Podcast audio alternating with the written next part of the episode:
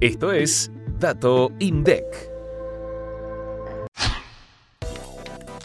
La actividad económica cayó 4,2% interanual en abril de este año y registró una caída de 1,9% con respecto a marzo. 10 de los 15 sectores de actividad económica que conforman el estimador mensual de actividad económica, el EMAE, crecieron con respecto a abril de 2022. Las variaciones interanuales más altas se registraron en los sectores explotación de minas y canteras con 9% y hoteles y restaurantes con 3,7%. Por otro lado, cinco sectores de actividad registraron caídas en comparación interanual, entre los cuales pesca lideró el registro, seguido de agricultura, ganadería, caza y silvicultura. Ambos sectores aportaron 4 puntos porcentuales a la caída interanual del EMAE.